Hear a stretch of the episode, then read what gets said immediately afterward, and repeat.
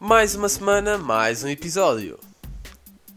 No episódio anterior contei-vos a minha história e esta semana vou contar-vos a razão de eu ter criado a astralabiologia. Olá a todos, eu sou o Dr. Love, vosso astralabiólogo favorito. E a razão pela qual decidi fundar a Associação de Doidos Varridos da Astrologia, mais conhecida como Astralabiologia, foi o tédio. É verdade, depois de a Maria Helena Martins ter-me feito decorar a Bíblia da Astrologia, já, já vos contei essa história, eu fiquei entediado. Além disso, precisava de passar mais tempo com a gostosa da Maria Helena Martins. Ah, Dr. Love, em que consiste a astralabiologia? Ora bem, se vocês pensam que foi uma ideia de dois universitários de Aveiro que numa noite que não tinham nada para fazer decidiram publicar 12 Insta Stories com o horóscopo da semana, vocês erraram redondamente. Estão a ver o Buda, aquele gordo, mais redondo do que ele. Não existe nenhum José Reis nem nenhum André Moraes no departamento de informática envolvidos nesta história muito menos um tal de Ruben que os ajudou a pensar. Bom, acontece que os Insta Stories não satisfizeram o nosso vasto público de duas pessoas: o meu pai e a minha mãe. Então tive de criar guiões gigantes em dois post-its e fazer um podcast. Agora que já sabem a história da astralabiologia, vamos passar às informações úteis da semana. Começamos sempre pelo carneiro, por isso. Touro! Sabemos que todos os cornos são pesados, mas com certeza saberá em quem os meter. a deusa Vênus mostra um grande mal-estar na sua vida. Talvez seja hora de comer eh, noutros pastos, se é que me entende. Passamos rapidamente para o carneiro, que não ficou esquecido. Este é um signo regido pelos deus Marte, deusa da agressividade. Deusa ou deus? Boa pergunta. Afinal, parece que o inculto aqui sou eu. Deus da agressividade e da intolerância, tende a ser tão agressivo na cama que acabou por ganhar dois cornos. Sabem como é que se diz? Quanto mais redondos, mais eles querem crescer. E não falo só dos cornos, refiro-me também ao Fernando Mendes, cuja barriga não quer parar de crescer, não é verdade? Ele não é carneiro, mas vamos fingir que sim. Gêmeos. As cartas reconhecem que o vosso Deus não é Mercúrio, como muitos pensam, mas sim o TP, de Todo-Poderoso, Kim Barreiros. Ele até criou um hino para vocês. A cabritinha gosta de boa comida, boa cama e boa vida. Adora luxo e bem-estar. Ela adivinha a hora que eu chego a casa e vai logo preparar os peitinhos para eu mamar. Uh, claro, neste caso, para serem vocês a mamar eh, não eu, só estava a citar o hino, logicamente. Caranguejo ou câncer, depende do país onde vocês estiverem. Os cancerianos são conhecidos por terem câncer. Era what? Pela fraternidade, quero dizer. Quem rege o signo é a deusa Demeter, que sem dúvida é Demeter, muito medo também conhecida por ser deusa da fertilidade. Demeter é causadora da maioria das crises do Tinder. Filhos não desejados. É a vez dos leões, que já não ganham campeonatos há imenso tempo. não são bem esses leões, porque os que eu me refiro são regidos pelo deus do sol, Apolo. Respeitado por estar associado à música e à poesia, sem perceber nada de nenhum dos dois. Ouçam só. O Sporting nasceu um dia sob o signo do leão, nós aprendemos a amá-lo e a trazê-lo no coração.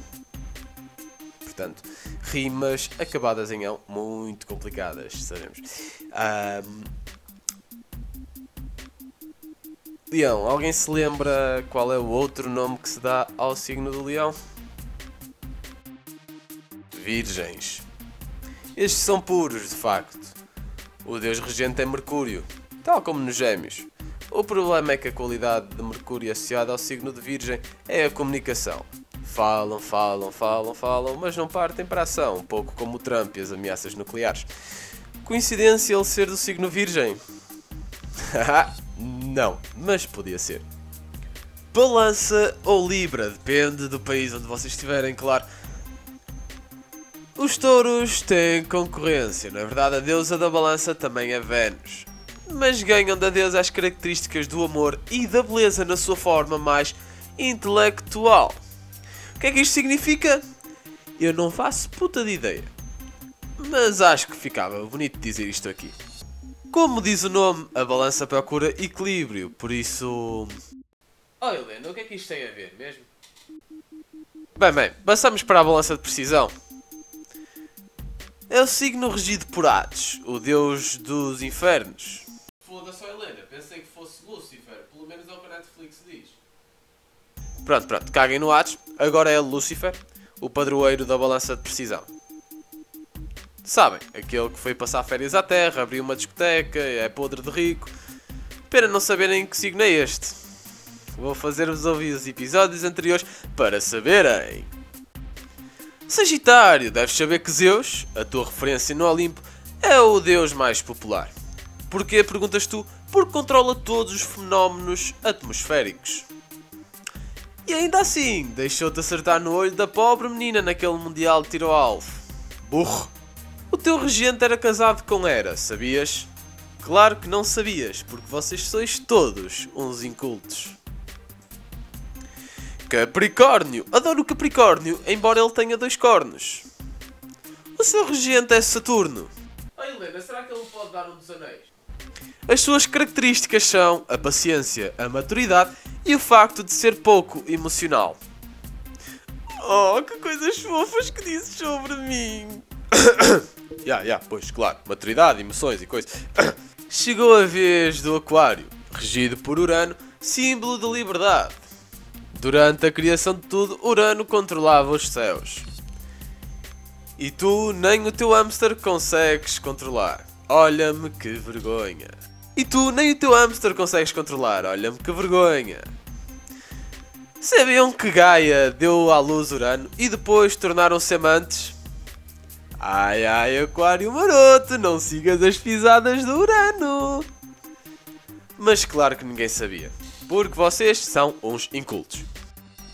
Como já é hábito, acabamos com os peixes, cujo regente é Neptuno, deus dos mares e dos oceanos.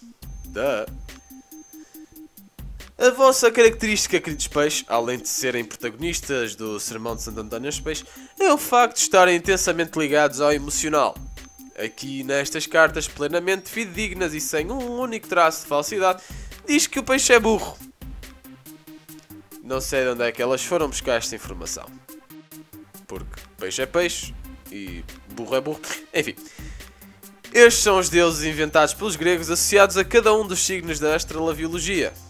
Não se esqueçam de partilhar este episódio, o podcast todo e que podem assistir a mais episódios no SoundCloud, Spotify e iTunes.